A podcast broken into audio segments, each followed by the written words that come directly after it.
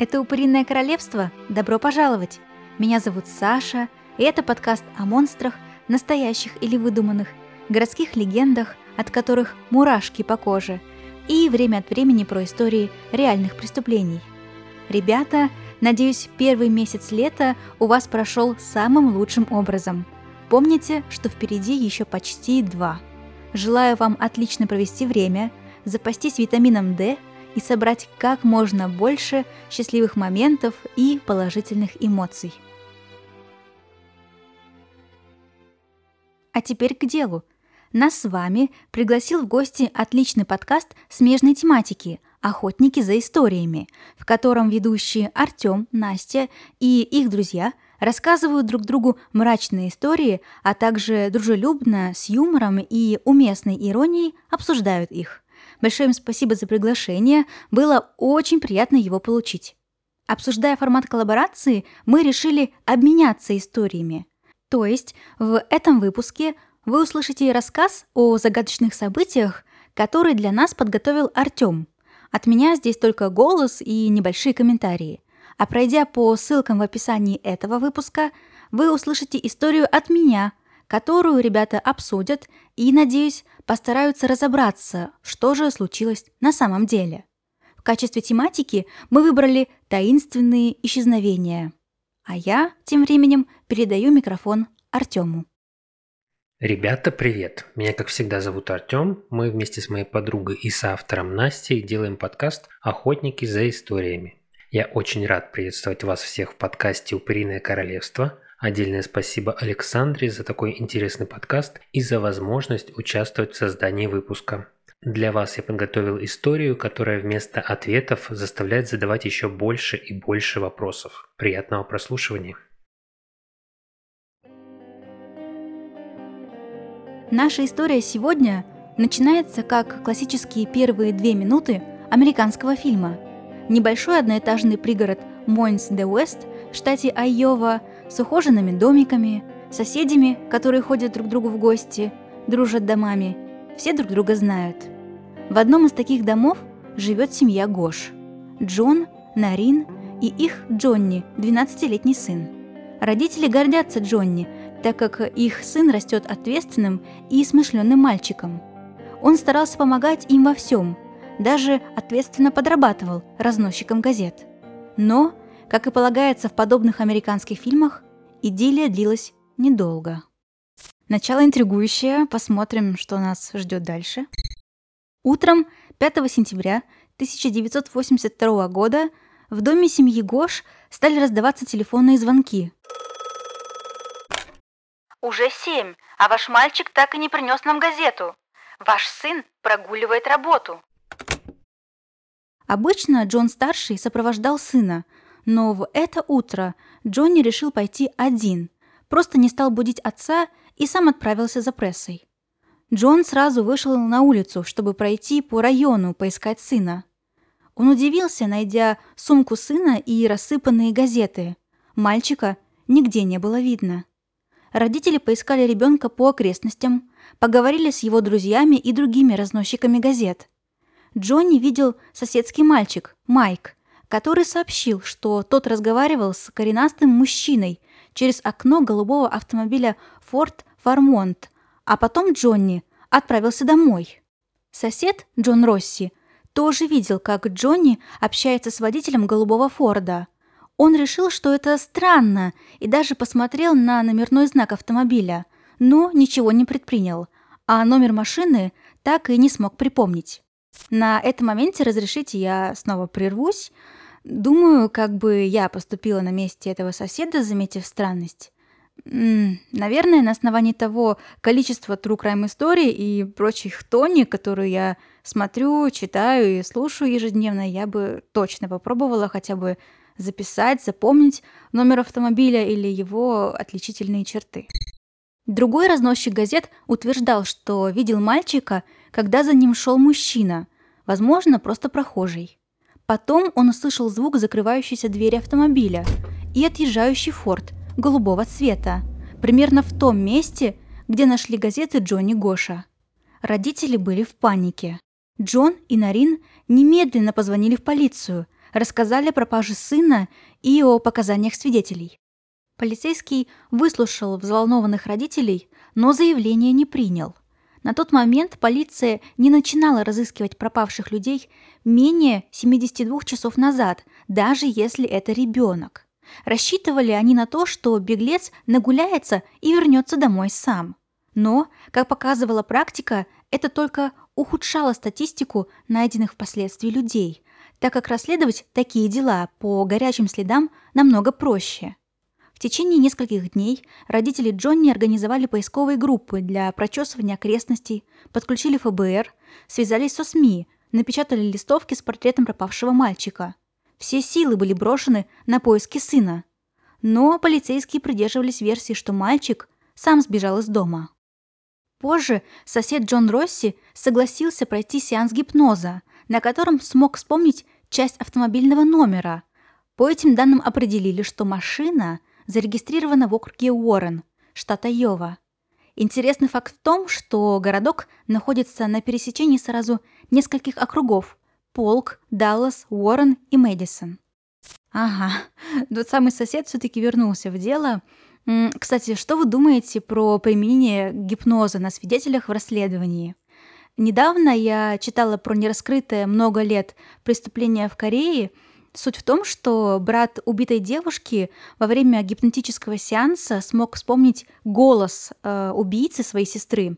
И это более 20 лет спустя все это время подозревали, что подозревали и не могли доказать э, причастность к смерти бывшего парня, умершей. И если не ошибаюсь, эту девушку звали Сан Хи Ким. Суть в том, что по воспоминаниям брата, которые появились во время гипноза, голос убийцы был девичьим, очень молодым, а никак не мужским. Поскольку дело продолжают расследовать, корейская полиция особенно не распространяется об этом, но я думаю, что рано или поздно об этом нераскрытом деле мы еще услышим. Возвращаемся к семье Гош.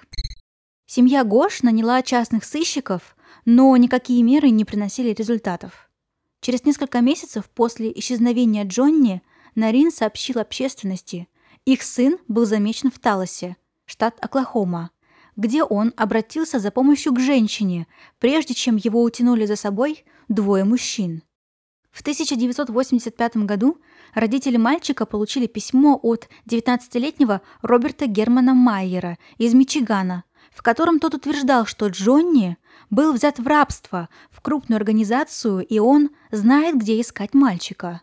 Прежде чем Роберт был арестован ФБР, он получил 11 тысяч долларов от семьи Гош, и запросил еще 100 тысяч. Роберта обвинили в мошенничестве посредством телеграфа, а Нарин обвинила ФБР в подрыве доверия к семье тех, кто мог бы за вознаграждение помочь им в розыске мальчика. На этом все затихло. Никто не звонил. Полиция и ФБР ничего не могли сказать. Расследования частных сыщиков ни к чему не приводили. В 1989 году 21-летний Пол Боначчи заявил, что в детстве попал в сексуальное рабство, и впоследствии его принудили участвовать в похищении Гоша. Нарин пообщалась с Полом и была уверена, что тот говорит правду, так как он описал Джонни довольно подробно, кроме растиражированных данных, например, о приметном родимом пятне на груди – он рассказал о шрамах, которые не были известны широкой публике, и о его небольшом заикании. ФБР и полиция решили, что Пол не может быть достоверным свидетелем, и не стали допрашивать его, так как его сестры и братья утверждали, что тот находился дома в момент похищения Джонни Гоша.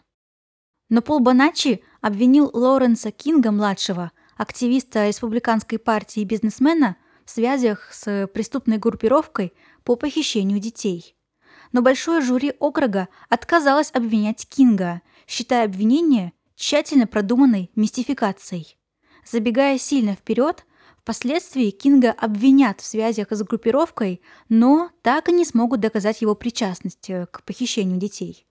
А сядет он на 15 лет в тюрьму за хищение 38 миллионов долларов. Ого, немало. Но в 2005 году Нарин, мать мальчика, сделала сенсационное заявление. В интервью она заявила, что в 1997 году около 2.30 утра в дверь ее дома постучал молодой человек в сопровождении второго мужчины. Нарин сразу же узнала в молодом человеке своего сына, несмотря на то, что ему должно было быть уже 27. Со слов женщины, Джонни опасался, что мать его не узнает, и поэтому приподнял рубашку, показывая знакомое родимое пятно на груди. Но, по словам Нарин, она и так узнала бы своего сына, хотя он сильно изменился. Женщина рассказывала в интервью, что они с сыном проговорили около полутора часов. Тот спрашивал разрешения у второго неизвестного мужчины, можно ли ему рассказывать, где он был, и мужчина одобрительно кивнул. Джонни рассказал, что стал жертвой организации, которая специализировалась на детской проституции. После того, как мальчик вырос и перестал подходить, его отпустили. Но Джонни опасался за свою жизнь. Люди из той организации – запугали его. Поэтому молодой человек жил под выдуманным именем и боялся вернуться домой. Затем неизвестный мужчина вместе с Джонни просто ушли, не рассказав, куда они отправляются. Нарин так и не смогла узнать, что за мужчина был с ним. Историю о ночном визите сына к Нарин никто не мог подтвердить. На тот момент она жила одна, Джон-старший ушел от нее еще в 93-м и открыто говорил о том, что он не уверен, что это мог быть их сын. Правоохранители не смогли найти ничего по этому поводу, и дело вновь заморозили. Подозрительно, и думаю, многие из вас сталкивались с тем, что горе способно свести с ума. Женщина могла, ну, как я думаю, выдумать это событие, просто чтобы выдохнуть, что ли, объяснить себе и другим, что произошло с ее сыном или могло произойти. И ключевое, как мне кажется, в версии Нарин, Джонни жив, хоть и стал жертвой чудовищных обстоятельств. Но исходя из того, что мы уже знаем, мама мальчика была в себе, ничего странного за ней не замечали.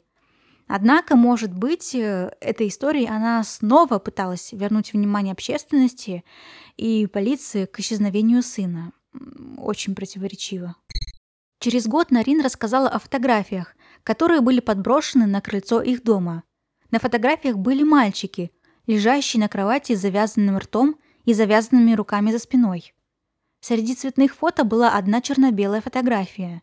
Как утверждает Нарин, с ее сыном, в то время, когда он пропал. На его плече виднеется что-то вроде клейма, которое могли оставить похитители. Часть фото Нарин разместила на сайте, посвященном поискам Джонни. После этого в полицию поступило анонимное письмо. «Господа, кто-то сыграл предосудительную шутку со скорбящей матерью. Эти фотографии не являются снимками ее мальчика. Они были сделаны в 79-80 годах в качестве шутки. Было проведено расследование относительно этих фотографий. Никаких обвинений не было предъявлено, и никаких нарушений не было выявлено. Детективом, проводившим расследование по этому делу, был Нельсон Залва. Эту информацию легко проверить.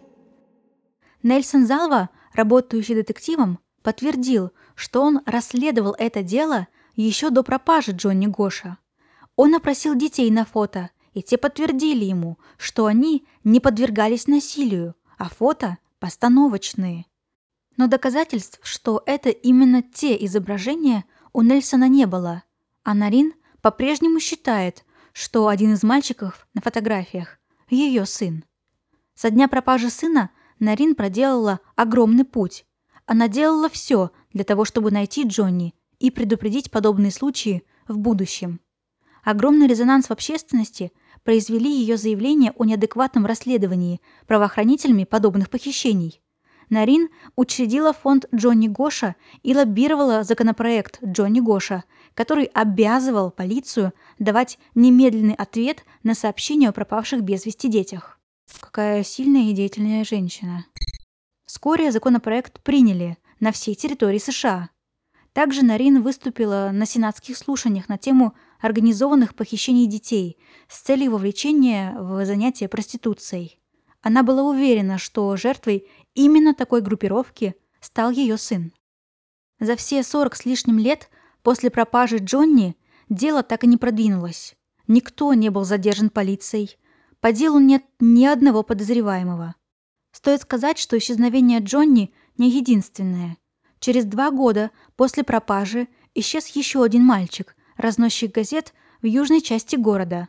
А еще через два года исчез мальчик 13 лет, который отправился к другу через дорогу. Но дела мальчиков так и остались незакрытыми. Как печально и очень страшно. По моему мнению, вряд ли пропажа трех мальчиков, двух э, разносчиков газеты и одного просто подростка э, совпадение. Слишком точно события эти повторяют друг друга. Дело Джонни Гоша так и не разгадано. После исчезновения мальчика остались десятки вопросов к полиции, свидетелям, к обществу, шутникам, подбросившим фотографии неутешной матери, к активистам и политикам, и к самим родителям. Все эти переменные, словно в классическом американском фильме с открытым концом, дают возможность нам самим решать, кто виноват в том, что мальчику Джонни так и не суждено вернуться домой. А по вашему мнению, что на самом деле случилось с Джонни? В такие моменты я, честно говоря, сожалею, что мы до сих пор не завели для Уприного королевства хотя бы одну социальную сеть, потому что было бы очень здорово услышать и ваше, то есть э, слушателей, мнение. Мне всегда очень тяжело даются дела об исчезновении и, что еще хуже, об убийствах детей. И, наверное, как и многих в таких историях, более всего расстраивает отсутствие финала или так называемый открытый финал – я считаю, что пропажа Джонни — это не случайность, а преступление из серии, и это доказывает э, два последующих случая. С родителями и их деятельностью тоже не все однозначно. Признаюсь, э, об этом случае я слышала еще 2-3 года назад, и мне есть чем дополнить общую картину. С одной стороны, они рассказывали историю сына повсюду, обращались к всевозможным журналистам. Джонни вроде бы стал первым похищенным ребенком, фотографии и описание внешности которого попали на пакеты с молоком, продаваемые по всей территории США. Создали фонд, об этом вы уже знаете. Нарин ездила по всей стране с лекциями о детской безопасности, о педофилии и сексуальной преступности. Но по закону средства, которые рекой потекли в фонд Джонни Гоша, не облагались налогом. Многие замечали, как сильно вырос достаток и благосостояние родителей пропавшего мальчика. Складывалось впечатление, что мама и папа зарабатывают на случившейся трагедии деньги. Тем не менее, как мы знаем, счастье это не принесло, и родители все равно развелись. Э, не хочу никого осуждать. Мы так или иначе не знаем всей картины преступления и последующего расследования. Повторюсь, считаю, что пропажа Джонни не случайность, и надеюсь, однажды в этой истории будет поставлена точка, а не многоточие.